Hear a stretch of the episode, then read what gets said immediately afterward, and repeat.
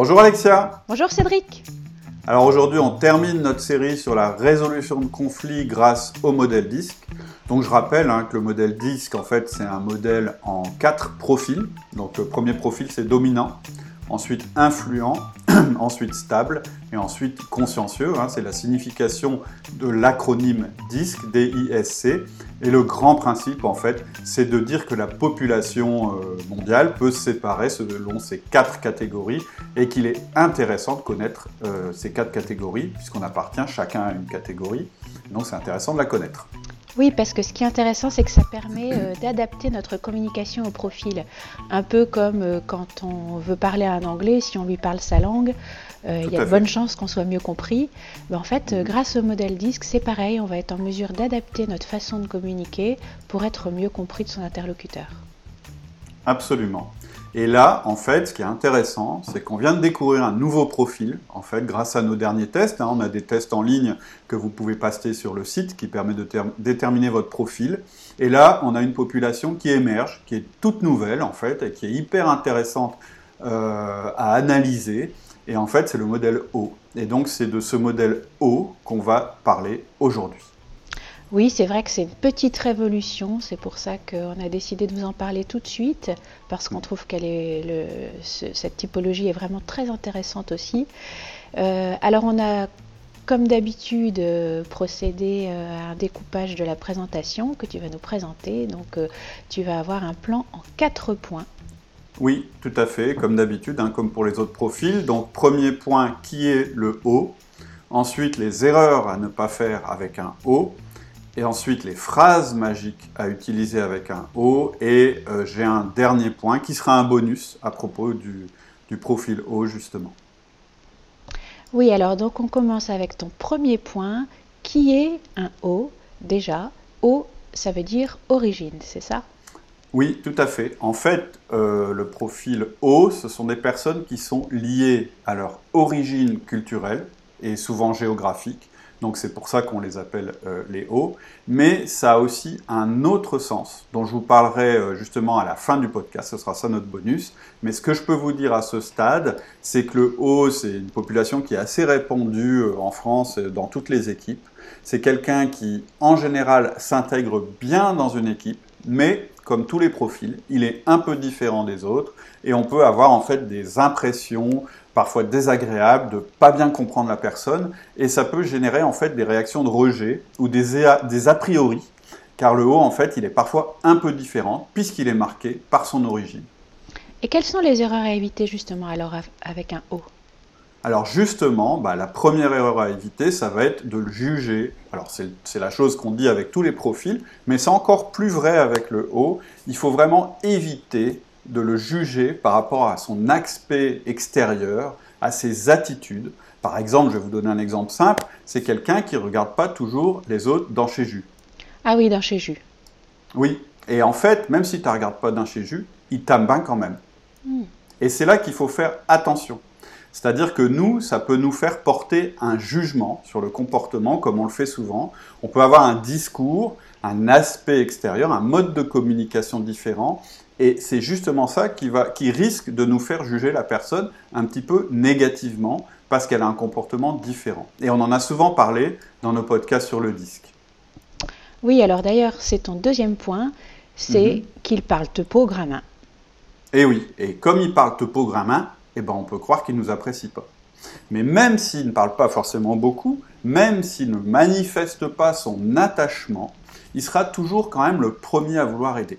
C'est le genre de gars, il va s'arrêter sur l'autoroute quand on est dans le brin avec ce carrette. C'est ah tout à fait ce genre de profil. D'accord, ouais, je vois ce que tu dis. Euh, on dit parfois d'ailleurs, grain par le petit faiseux, le haut, ce serait un peu l'inverse. Tout à fait. En fait, grain par le petit faiseux, ça peut être une phrase qui est dite par le haut, alors qu'en réalité, lui, justement, il se considère comme un grain faiseux et un petit parlieu. D'accord. Donc je commence à voir un peu mieux qui est le haut.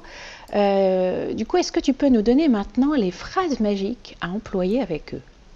Bah oui, parce que si vous voulez améliorer votre communication avec eux, c'est intéressant de vous entraîner en fait à utiliser leur mode de communication. Et c'est ce que je vous propose dans cette partie du podcast. On l'a fait avec les autres, donc il n'y a pas de raison qu'on ne le fasse pas avec le O. Et donc, l'idée, c'est d'apprendre à parler son langage. Comme ça, il nous comprendra mieux, on le comprendra mieux.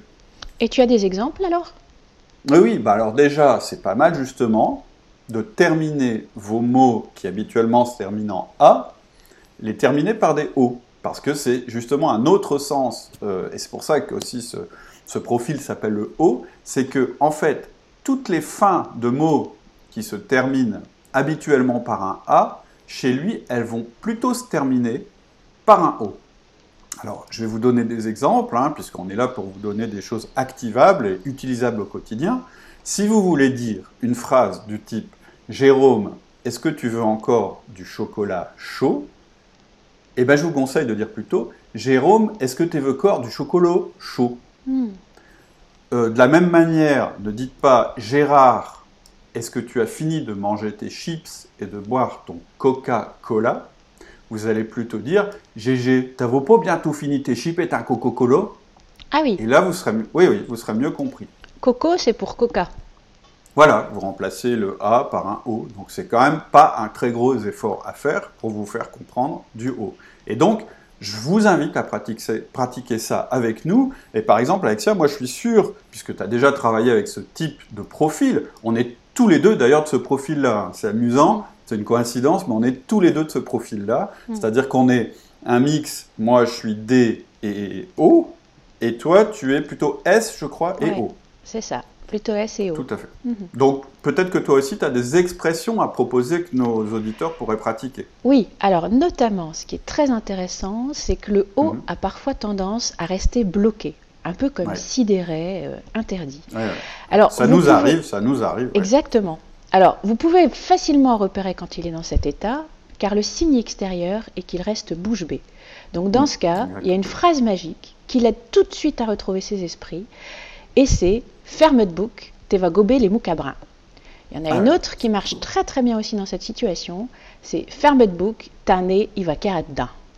Ah oui, celle-là est pas mal, celle-là. Mm. Ouais, ouais, celle-là, elle marche très très bien. D'ailleurs, moi, tu vois, elle m'a immédiatement sorti de ma léthargie. Et j'en connais une autre aussi qui marche très très bien, c'est Oh, je giffe el pendio jusqu'à ses ortios, qui marque aussi l'étonnement. En fait, quand vous voulez signifier que quelqu'un était étonné, c'est ce que je vous conseille de dire Ah bah je l'avais vu et je giffe el pendo jusqu'à ses ortios. Et littéralement, qu'est-ce que ça veut dire?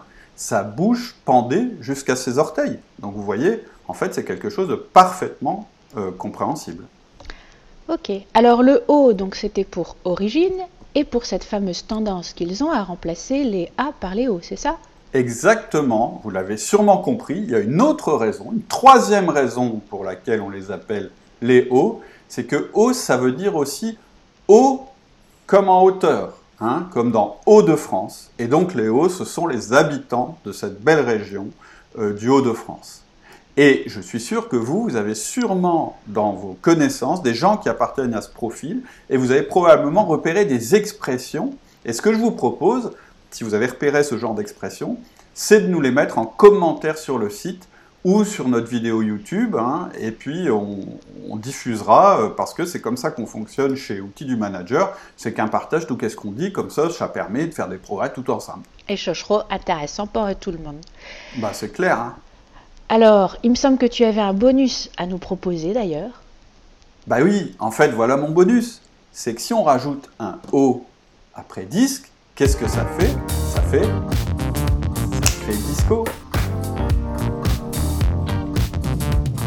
Allez, bon 1er avril, Alexia. Bon 1er avril, Cédric. À bientôt. À bientôt. Salut. Ciao.